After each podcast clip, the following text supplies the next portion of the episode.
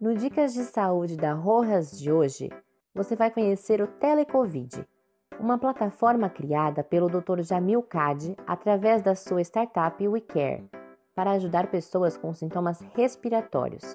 Não esqueça de nos seguir aqui e no Instagram, arroba Rojas Comunicação Oficial. Um bom episódio!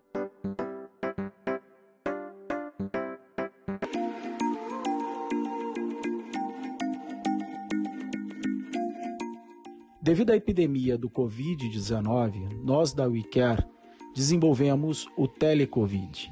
O Telecovid nada mais é do que um aplicativo de celular ou uma página web que pode ser acessado de forma anônima, segura e gratuita por qualquer pessoa com sintomas respiratórios durante a epidemia do Covid-19.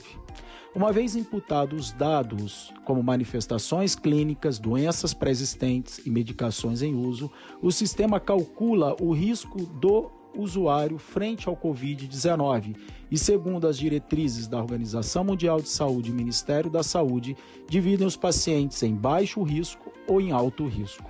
Aqueles que têm baixo risco frente a uma infecção ao Covid-19, eles recebem uma orientação em tela e por e-mail, junto a um número de protocolo, para que numa subsequente consulta, imputando os dados do protocolo, ele possa atualizar os sintomas e dessa forma acompanhar ao longo do tempo uh, toda a manifestação clínica do usuário.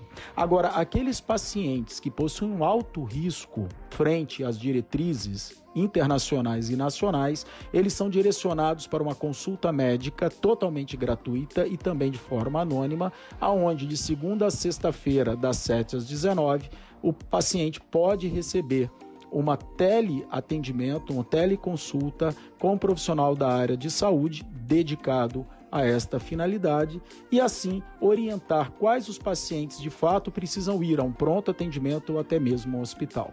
Tudo isso é feito em ambiente próprio, dedicado, desenvolvido completamente pela WeCare, sem haver nenhuma participação de terceiros nesse desenvolvimento ou licenças, de modo que o sistema é totalmente protegido e criptografado e seguro.